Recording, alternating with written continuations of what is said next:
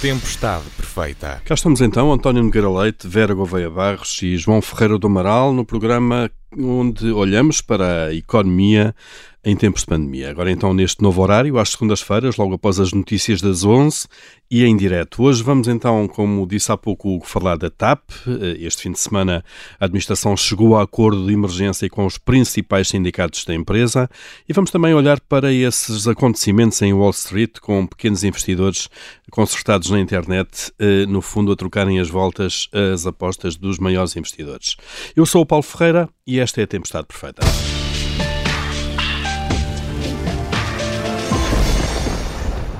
Vamos então olhar para a TAP. A TAP chegou a acordo este fim de semana com os principais sindicatos, incluindo aqui o CITAVA, afeto à CGTP, um acordo que vai implicar uma redução da massa salarial em 1,4 mil milhões de euros até 2024.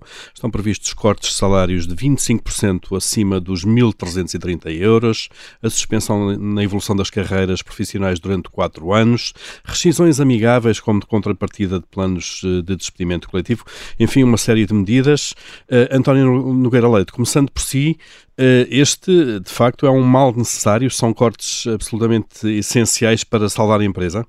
Eh, bom dia. Eh, eu não tenho a certeza sequer que se são suficientes. São certamente necessários e, e são um sinal que é necessário dar para que houvesse a hipótese de ter um, um programa de reestruturação uh, aceite em Bruxelas. Portanto, parece-me que é um bom resultado, mas é um resultado num caminho uh, cujo final uh, estamos para ver se é positivo ou é negativo. De qualquer das maneiras, era inevitável que mais tarde ou mais cedo as negociações conduzissem este processo, porque sem estas reduções, enfim, não haveria sequer hipótese de termos a empresa com um plano de reestruturação viabilizado pela União Europeia. E, portanto, enfim, é importante, mas não significa grande coisa do ponto de vista do resultado final do processo. Ou era assim ou não era de todo, não é? Exatamente. Uhum.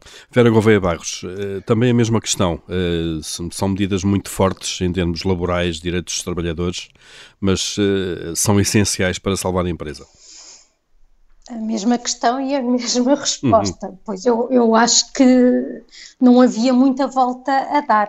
Uh, se vai ser suficiente, não, não, sei, não tenho acesso aos números.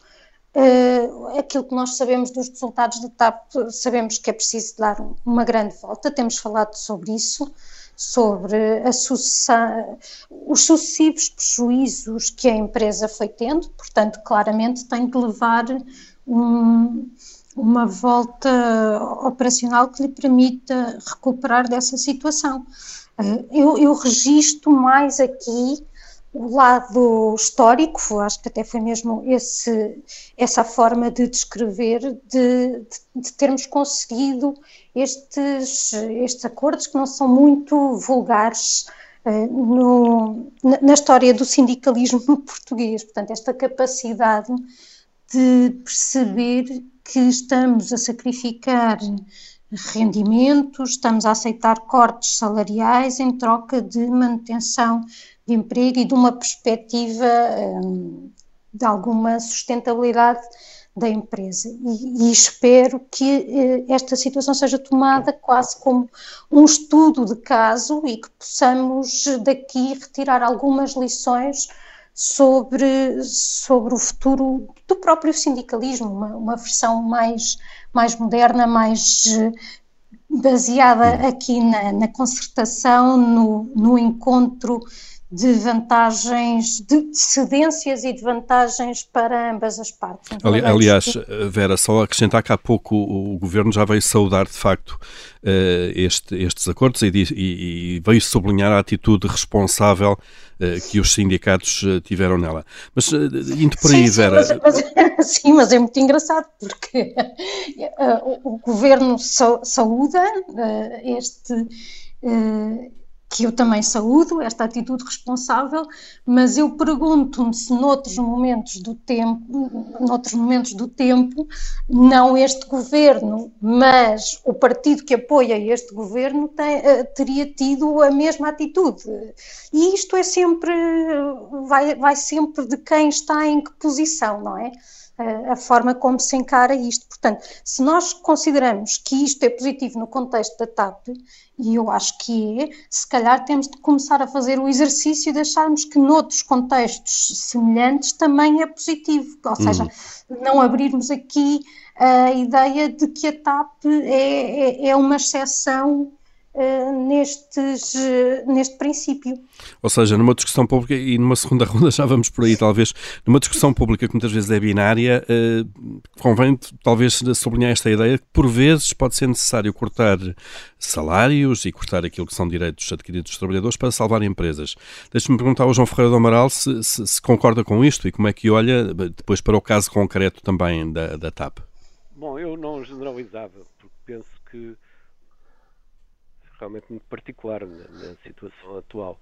É um caso em que, de certa forma, as duas partes, entendendo por parte uma parte o governo e a administração e por outra parte todos os outros sindicatos, as duas partes tinham interesse em chegar a um acordo eh, equilibrado. Por, por um lado, a TAP, do ponto de vista político, é uma empresa importante, que já falámos disto aqui várias vezes, uh, o que não quer dizer que tenha sido sempre, longe disso, uma empresa, uh, a sua atuação tenha sido adequada aos objetivos que devia ter. Por outro lado, sabe-se perfeitamente que todas as empresas de transporte aéreo foram muitíssimo afetadas pela crise e que, portanto, que é, é necessário sustentá-las neste período, que esperamos que não seja muito mais longo, em que o transporte aéreo está por baixo, devido à pandemia, e que, portanto, eh, mal haja abertura para, com base no controle da pandemia, poder haver uma recuperação económica, evidentemente que o transporte aéreo também recuperará. E, portanto, há interesse em manter as coisas de forma a quando surgir essa janela de oportunidade, não digo que se retome o passado, porque o passado não foi não foi bom, mas retoma a atividade no sentido, a atividade no sentido agora mais de acordo com aquilo que se espera de uma empresa como a TAP. Ora, eu acho que este conjunto de condições não é muito fácil de reunir em muitos, em muitos outros exemplos. Portanto, eu teria cuidado em extrapolar isto para casos eh, em geral de, hum. de empresas, não é? António Nogueira Leite, quer dar o seu contributo também a esta, eh, esta leitura possível ou não, eh, se de facto, eh, por vezes, para, para salvar empresas é preciso fazer cortes salariais ou, ou colocar em causa alguns direitos adquiridos? Necessariamente, muitas das reestruturações que são feitas em empresas com outros, com, enfim, muito menos mediatizados do que este processo, até pela sua dimensão e pelo que implica de enorme esforço de todos os portugueses, uh, ao longo dos próximos tempos, têm sempre muitas vezes uh, a necessidade de chegarmos a acordo entre as pessoas e muitas vezes as circunstâncias ditam. Eu tenho um exemplo concreto da minha vida em que há cerca de uns 15 anos uh, estava a tentar uh, uma determinada taxa de crescimento de salários de uma empresa que, entretanto, foi vendida a, a, aos seus gestores eh, e no dia seguinte os mesmos trabalhadores que não estavam disponíveis para um aumento de 2% de salários aceitaram uh, um corte de uh, 30% uh, voluntariamente e a empresa existe hoje e eles mais do que recuperaram isso a seguir. Uh, portanto, as circunstâncias têm um papel muito importante e aqui os trabalhadores foram sensíveis ao facto de que se não respondessem positivamente às propostas da, da administração e de alguma forma do governo, eh, não teriam provavelmente uma alternativa melhor, muito pelo contrário, teriam certamente uma alternativa de perda de, de, de trabalho e, portanto, as circunstâncias aqui são muito importantes. Eh, este não é um caso único, há as, todos os anos dezenas de casos em Portugal em que estas coisas acontecem. Felizmente, muitos deles permitem uma recuperação mais à frente. Eh, hum. Isto é a realidade da economia eh, quando o acionista não tem um, um livro de cheques sem fundo, não é? que é o caso. Eh, hipótese, António Nogueira Leite, eh, podemos também olhar para trás agora, para aquilo que, foi a TAP nas últimas décadas e tentar perceber que de facto não houve um cuidado no controle de custos que devia ter havido, porque chegamos a um ponto em que há cortes salariais que chegam a 50%, podemos pensar como é que se chegou aqui, não?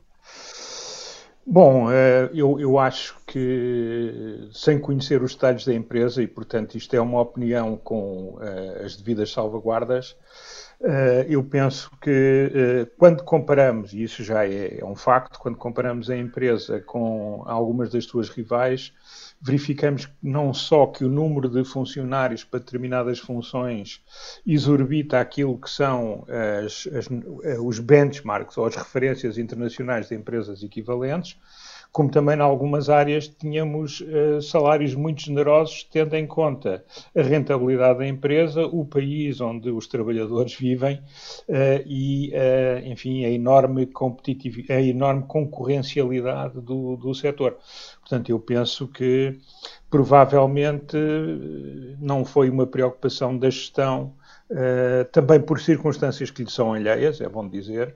Uh, sempre foi uma, uma, empresa muito politizada também, não é? Muito politizada. E a sua gestão também sempre foi muito política e, por consequência, isso uh, repercute-se agora nesta enorme poupança que é possível fazer e a nossa pergunta é porque é que não foi feita antes se, se, pelos vistos era possível. Hum. É, é evidente que é um bocadinho retórica a pergunta, porque uh, faltava o elemento essencial para que ela se possa produzir agora, que é, uh, na verdade, uma uma capacidade de uh, pôr as pessoas perante alternativas em que as alternativas são muito piores do que este ajustamento. a noção de inevitabilidade, não é? É, exatamente. Quero só referir uma coisa: é que enquanto o Estado foi acionista, isto não se passa apenas nessa empresa, há uma enorme incapacidade dos organismos do Estado fazerem um verdadeiro controle de gestão das empresas em que participam. Eh, quando se lançou a par pública tal como ela existe hoje, em 1999, 2000, esse era um dos grandes objetivos. Uh, mas nunca se conseguiu uh, pô-lo de facto em prática porque nunca houve os meios humanos, técnicos e nunca houve a vontade política para o fazer e isso uhum. acaba sempre por levar a situações que no limite são muito piores do que quando se atalham os problemas quando eles ainda não são assim tão grandes. Como é o caso Não é aqui. é apenas uma questão da TAP. Hum. Para já é a TAP que está debaixo de escrutínio.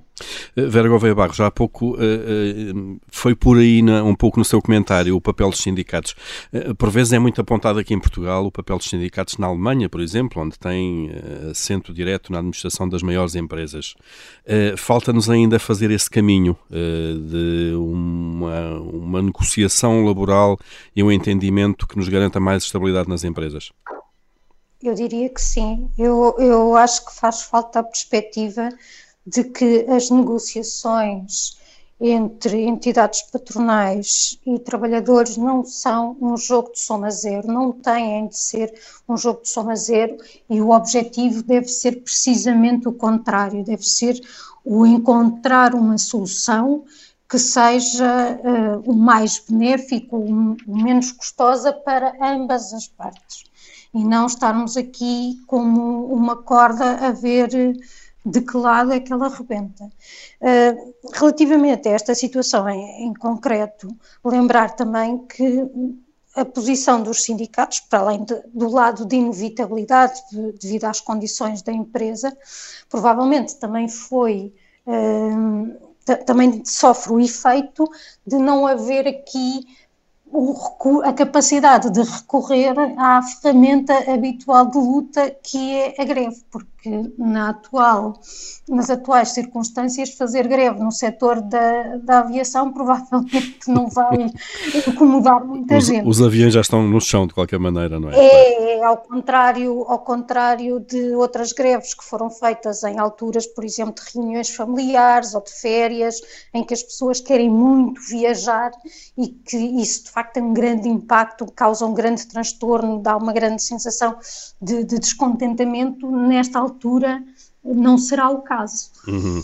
Uh, João Ferreira do Amaral, uh, e, e, rapidamente estamos aqui a chegar ao fim da nossa primeira meia hora uh, e agora com o direto isto tem que ser mesmo cumprido à risca e pedi-lhe também um comentário sobre isso, sobre o, o papel da, da, da, concertação laboral dentro das empresas e o papel dos sindicatos, como, como a Vera dizia há pouco, cá em Portugal ainda olhamos muito para isto como a tal corda que tem que partir de algum lado, não é? Pois é, mas eh, convém ver também que a estrutura uh, empresarial de Portugal é muito diferente de, muitos outros países, nomeadamente os países mais desenvolvidos. Nós temos a grande maioria de empresas hum, pequenas ou micro, em que, portanto, as questões não se põem de uma forma como se põe, por exemplo, na TAP, que, é uma, que para nível nacional é uma grande empresa. Por outro lado, é, é, também preciso ver quando o transporte aéreo está bem, isto é, quando a economia mundial funciona bem, o transporte aéreo cresce muito mais rapidamente que a economia em si própria. E isso leva a uma pressão muito grande sobre o custo dos, sobre os custos, nomeadamente no respeito aos, aos salários do pessoal de voo, que não é ilimitado no mundo e, portanto, é um mercado muito concorrencial desse ponto de vista também. É evidente que a situação atual para cada transporte aéreo também potencia a possibilidade de cortar salários com mais facilidade. Numa situação em que estivesse o transporte aéreo bem a nível mundial, não se conseguiria encontrar provavelmente pessoal que disposto a ganhar menos que, que, que um certo valor, que, que, não está no nosso controle. Portanto, o que, é, o que é fundamental do meu ponto de vista é olhar para a produtividade. E aí sim, porque o que é importante é que a, TAP possa funcionar, cumprir os, aquilo que é importante do ponto de vista nacional e que deve ser, nessa medida, subsidiado pelo Estado, e ao mesmo tempo poder pagar os salários que qualquer outra companhia uhum. paga. E quando houver a recuperação de transportes aéreos, vamos verificar que os salários também vão aumentar e, e, rapidamente. E aí depois vão em função da atividade. Estamos uh, a chegar ao fim então desta primeira parte da Tempestade Perfeita neste novo horário. Vera Gouveia Barros, João Ferreira do Amaral, António Nogueira Leite regressam já já a seguir às notícias.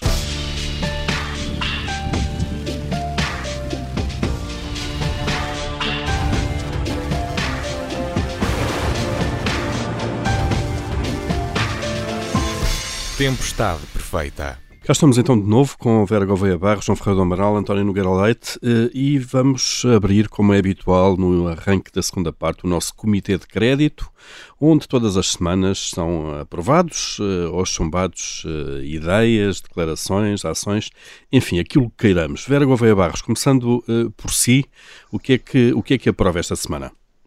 Eu esta semana vou aprovar os vários projetos de resolução de diferentes partidos que recomendam a adoção de medidas de, de, promoção da saúde mental no contexto de pandemia. Nós sabemos que o problema da saúde mental é estrutural, não é uma, uma questão ocasionada por estas circunstâncias, mas foi agravada pela, pela pandemia.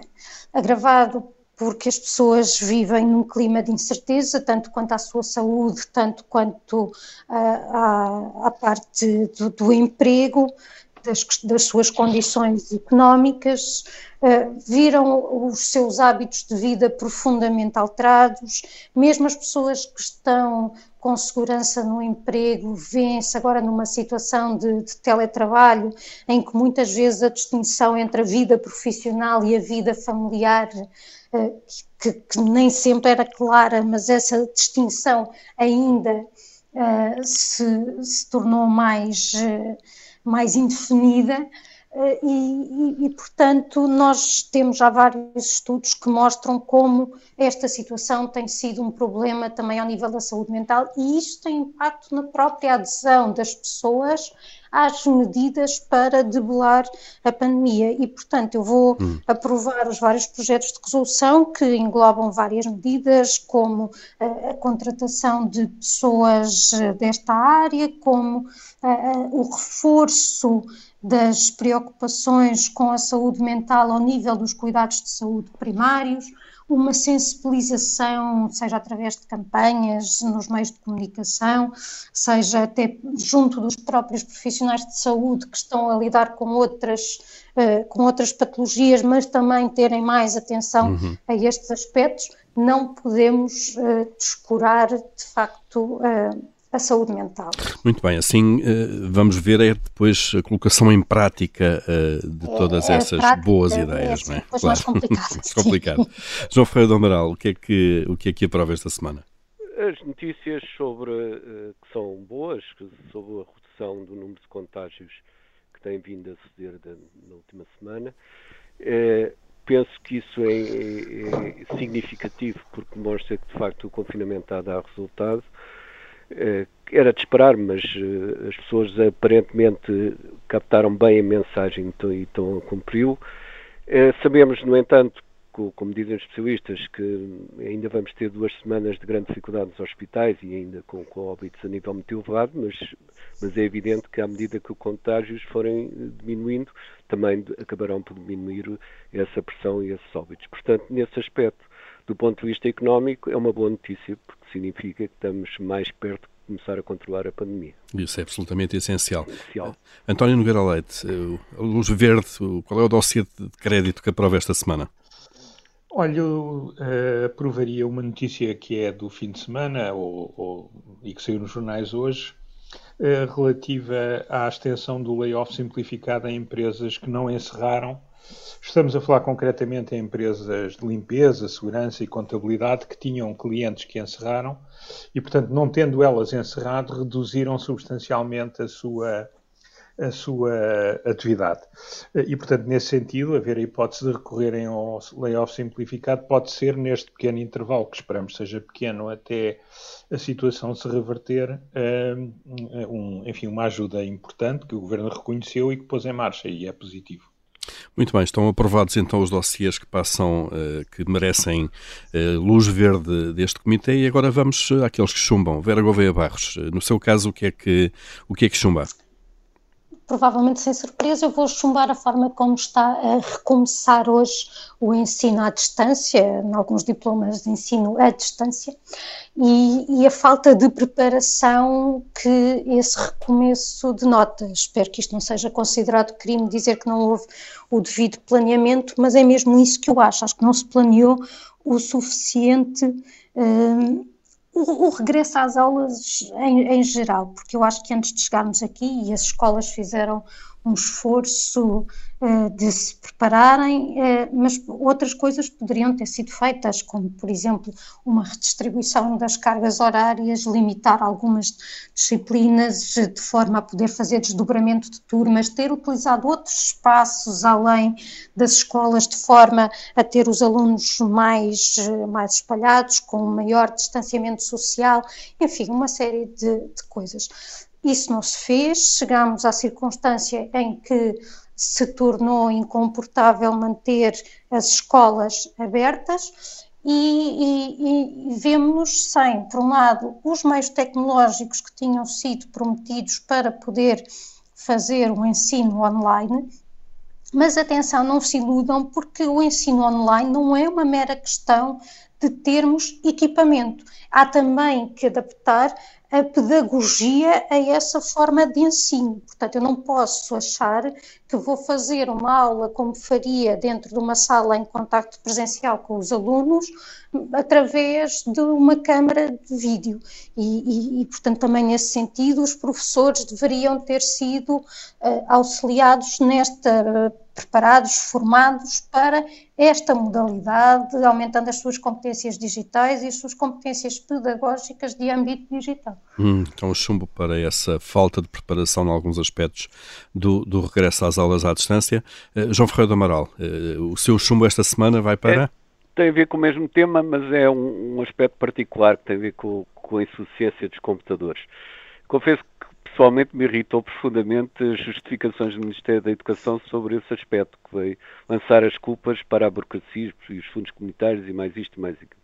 Esquecendo-se que a burocracia é maior ou menor, consoante o governo acha que deve ser maior ou menor. Portanto, eh, não só não justificou coisa nenhuma, como ainda por cima acaba por eh, ser, eh, provavelmente inadvertidamente, um, uma acusação à, à, à, forma como foi, foi tratado todo este processo. E acho que ainda por cima há um outro, agora não tem a ver com o Ministério da Educação, há um outro caso que também acaba por ter as mesmas justificações, que é o da tarifa social da internet, pois visto está atrasada também por Só em junho, não é? É que vai entrar em vigor. Hum. burocráticas. Uh, eu penso que isto é inadmissível e que há, acho que há setores administrativos ou políticos no governo que ainda não perceberam que estamos em pandemia, não é? E que é preciso, de facto, ser mais rápido nas decisões. Com certeza, e que não se pode estar agora a escudar-nos em processos burocráticos para atrasar as coisas. Não é? O Bentão de Ferreira de Amaral para essa burocracia e o impacto que ela tem. António Nogueira Leite, que é que vai para a gaveta? Olha, eh, não é, eu vou tratar de um outro tema, dizer que estou de acordo com os meus uh, colegas de programa e que aqui neste programa foi referido em agosto, e eu e também fui acompanhado pelos meus colegas, a necessidade de toda uma programação da educação que não se veio a verificar, nomeadamente o tema dos horários, o tema dos desdobramentos de turmas, etc. E foi dito aqui mais do que uma vez que basicamente íamos entrar numa numa fase em que provavelmente viria uma nova vaga da pandemia, uh, sem uh, uh, o devido trabalho de casa. Infelizmente, ele, isso veio-se a verificar e o resultado está à vista. O ponto que eu queria referir tem a ver com, enfim, é um aspecto que tem sido muito referido por muita gente, e que tem a ver com o facto de que o nosso sistema de saúde, em particular o nosso Serviço Nacional de Saúde, eh, tem eh, estado muito focado naturalmente e inevitavelmente no tratamento da pandemia. Ainda ontem, eh, as indicações que tínhamos era que cerca de um terço das camas totais disponíveis estavam ocupadas com doentes Covid e 90% das camas em unidades de cuidado intensivo estavam ocupadas com doentes Covid, o que significa que há toda uma gama enorme de doenças e de portugueses que não estão a ter uh, não só o diagnóstico atempado, mas muitas vezes o tratamento requerido uh, nestes momentos. e no meio disto tudo verificamos que o investimento feito pelo governo em 2020 no, no Serviço Nacional de Saúde foi 73% do que estava no orçamento inicial e 60% do orçamento retificado. Portanto, houve mais uma vez, e eu acho notável que se tenha feito isto num ano de pandemia, eh, uma eh, clara, um claro sub, eh, subinvestimento na sequência do que vinha acontecido, acontecendo em todos os anos. Aliás, o subinvestimento agravou-se a partir de 2015, ironicamente. Com as cativações. Uh, com as cativações e, e, estamos a ver que houve de facto cativações generalizadas e de grande dimensão uh, no ano de pandemia. Uh, fica talvez bem ao Ministro das Finanças, mas fica bastante mal ao Governo. O chumbo então de uh, António Nogueira Leite às cativações e à poupança de verbas inscritas no orçamento a fechar este Comitê de Crédito.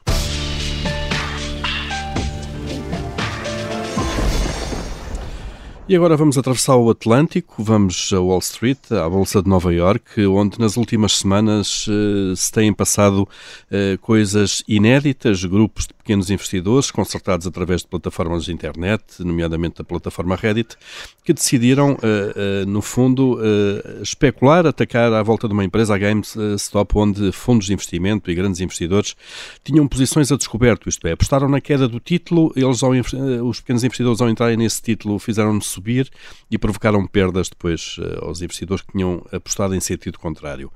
Um, João Ferreira do Amaral, muito se tem escrito e dito à volta deste caso, que parece ser aqui um David contra Golias, ou então a revolta dos pequenos investidores. Como é que olha para isto tudo? Olha, não olho com, com, com olhos tão benévolos como muita gente olhou, como se isto fosse a forma de de enfim, regular, controlar de alguma forma os movimentos especulativos, ou pelo menos certos tipos de movimentos especulativos. É claro que dá muito gozo, penso, a mim deu e provavelmente a muita outra gente dá, que aqueles que iam a buscar lã, lã fossem sendo esquiados, e, e, porque era de facto uma atividade que, não, que, que só ia perturbar, sem, sem, qualquer interesse a não ser individual de quem fazia, uh, o sistema financeiro. Agora, também não há alternativa, não é serem os pequenos eh, investidores a controlarem, porque isso e, provavelmente ainda seria pior, porque é muito fácil uh, arranjar instabilidades através disso e de, das redes sociais. Uh, imagino o que é que seria agora dizer, bom, isto não é preciso polícia, o que é preciso é que sejam os, os cidadãos a tratar da segurança do país, está a ver o que é que iríamos uhum. imaginar que daí decorreria... Vamos fazer aqui um grupo no bairro, uma milícia para... Vigilantes e não sei o que é para isso. E, portanto, não é bom sintoma. O que é importante, sim, é que haja mais regulação nomeadamente em relação ao short selling, ou seja, vendas a descoberto. Alguns espaços têm maior regulação, como o espaço europeu, e aí sim é que é, é, que é a forma de regular, não é através de movimentos, por, como digo, por muito gozo que isso nos dê. É? E por muito românticos possam ser e, que, e que simpáticos, claro. António Nogueira Leite, eh, como é que olha para, para isto tudo? Uh, bom, uh, eu queria dizer que isto não é novo. Uh, nós, enfim, eu tenho aqui alguma vantagem, julgo eu, sobre os meus colegas, porque fui presidente da Bolsa de Lisboa. Conhece a fundo este, este, os mercados, claro. Bem, em Portugal, sobretudo em empresas de pouca liquidez, havia sempre grupos de maduros que, sem, enfim, sem plataformas internet, etc., se organizavam para as famosas uh, passagens por baixo e passagens por cima, que de, de legalidade muito duvidosa, eu diria mesmo, em alguns casos totalmente ilegais, em que basicamente havia pessoas que, eh, em função de uma notícia desagradável, começavam coordenadamente a vender em grande dimensão, os incautos vendiam e eles compravam com o valor mais em baixo e depois faziam novamente a empresa subir, eh, basicamente com, com ordens de compra posteriores e mais havia alguém que começava a comprar tarde e voltava a perder dinheiro. Portanto, este tipo de manipulação é antigo e é, uh, e, é muito comum, enfim, embora ilegal, uh, em, em, empresas, ou era, em empresas muito pouco cotadas. Nós aqui pois, que, a, temos a questão aqui é a dimensão pouco, agora, não é? liquidez. Claro. Sim, é uma dimensão, mas, mas estamos a falar de empresas, primeiro, em que a maior parte dos investidores não estão lá pelo valor da empresa, Portanto, não estamos a falar de investidores estratégicos uh, ou de investidores que tenham posições em função do valor intrínseco da empresa. Estamos a falar, por um lado, de hedge funds que fazem uh, intervenções a descoberto e depois estamos a falar em uh, atuações coordenadas em sentido inverso. Ora bem, os, os, os hedge funds que, e não só hedge funds, as entidades que compram e vendem a descoberto, uh, são uh, vistas muitas vezes como grandes inimigos por parte uh, dos administradores das empresas cotadas, porque se nós verificarmos, nós podemos ver em Portugal, quando foi da crise de 2011, empresas que tiveram em, em pouco, poucas semanas o seu valor reduzir-se 4, 5, 6 vezes. Alguns bancos, por exemplo? Uh, e, e, e, não só, por exemplo, a Brisa. A Brisa foi um caso típico de uma empresa que tinha um valor intrínseco grande e que, cuja cotação foi praticamente destruída por uh, intervenções a descoberto de, de enfim, de, destes, destes players. Proibir os hedge funds e este tipo de, de intervenções vai ser sempre difícil. Eh, nomeadamente, enfim, porque no plano teórico existe uma vasta literatura na área de finanças que mostra que os hedge funds ajudam a melhorar uh, o processo de descoberta do preço correto do ativo. A eficiência do mercado, uh, no fundo, não é? Aumenta a eficiência do mercado. Devo dizer que em determinadas circunstâncias os reguladores têm, um bocadinho como na pandemia, têm que andar atentos, porque há aqui movimentos que não têm nada a ver com a descoberta do, do, do, do, do melhor preço do ativo, têm a ver com puros movimentos movimentos especulativos e nestas circunstâncias eu sou daqueles que, embora vá contra muita gente, que acha que esse tipo de atividade deve de ser deve de ser uh, redu uh, reduzida. Ou, ou pelo menos um mais. Aqui importante, e, e, para terminar, um António. E, e, para terminar, um aspecto aqui importante é que, numa altura em que tudo isto existe, em que está tudo digitalizado, nós, neste caso concreto, estamos a falar numa empresa em que as, as, as operações ficam fechadas em dois dias. Ora, isso também é extraordinário, porque se as operações não ficassem fechadas em dois dias, provavelmente o potencial de perda e de ganho seria um bocadinho diferente. Hum. E, portanto, há aqui também um papel para os reguladores para mudarem uh, as olharem, regras de alguma maneira. Hum. Uh, e, e, este tema tem que se ver o que é que é dar liquidez, profundidade e melhor informação ao mercado e o que são movimentos especulativos coordenados ou não, uh, que acabam por não, não acrescentar nada ao mercado e tornam o mercado de capitais num casino, que é uma coisa que ele não deveria ser. E muito altamente volátil. Vera Gouveia Barros, também o seu olhar sobre este, sobre este caso. Eu tenho um olhar sobre este caso que, que o insere numa lógica mais abrangente de, do tal David contra Golias. É aqui a noção de, dos pequenos que conseguem afrontar os grandes. Eu não, não vejo isto, por exemplo, como sendo diferente de, das, das criptomoedas também que escapam, no fundo, a, a uma, a, uma entidade responsável pela política monetária ou, se quisermos, ao facto de, das redes sociais darem voz ao meu pensamento quando ele antes estava mediado pelas, pela, pela televisão, pelos órgãos de, de comunicação. Uh, e, e, isto uh, assusta-me em certa medida e, e, explico porque Por um lado, eu sou muito defensora de que nós, enquanto cidadãos, temos de ser parte da mudança que queremos ver acontecer no mundo. Temos de ser uma parte ativa e não, e, e não podemos aceitar, eh, principalmente quando vivemos em democracia, que uh, a nossa sociedade é produto de um ente estranho no qual nós não temos qualquer influência. Mas, para usar a metáfora que, que, o, que o João usou, há uma diferença entre ser vigilante num bairro e eu tomar a justiça em mãos próprias, ser uh, o juiz e o carrasco, ou envolver as instituições nessa procura de justiça. Ou seja, eu posso uh, assistir a um rapaz a ser espancado uh, na paragem e a minha reação ser uh, pegar no telemóvel e chamar as entidades policiais para virem acudir em vez de perseguir os espancadores fazer, e tratar eu Fazer justiça por mãos próprias.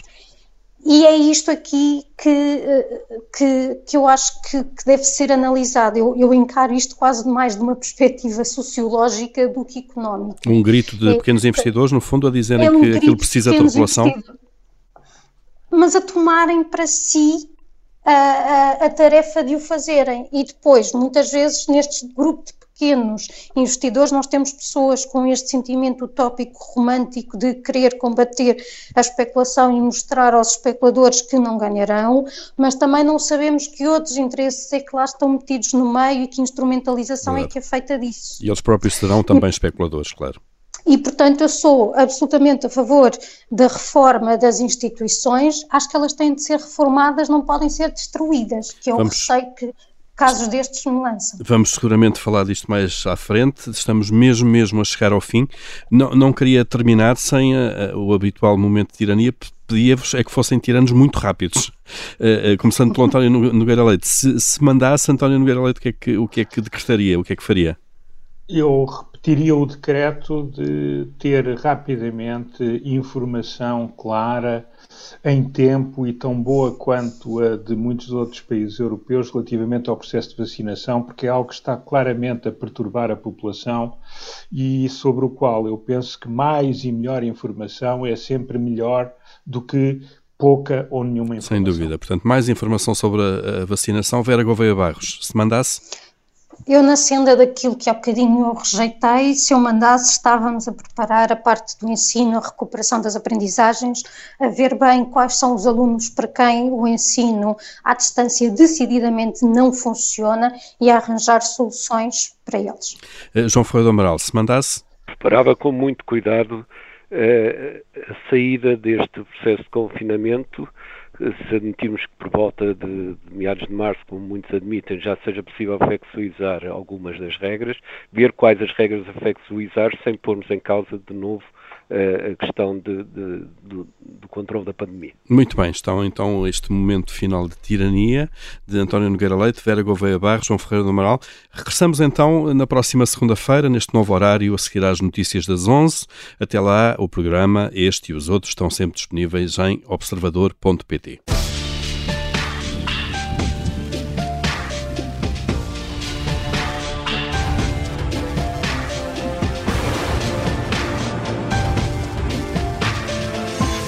Tempestade perfeita.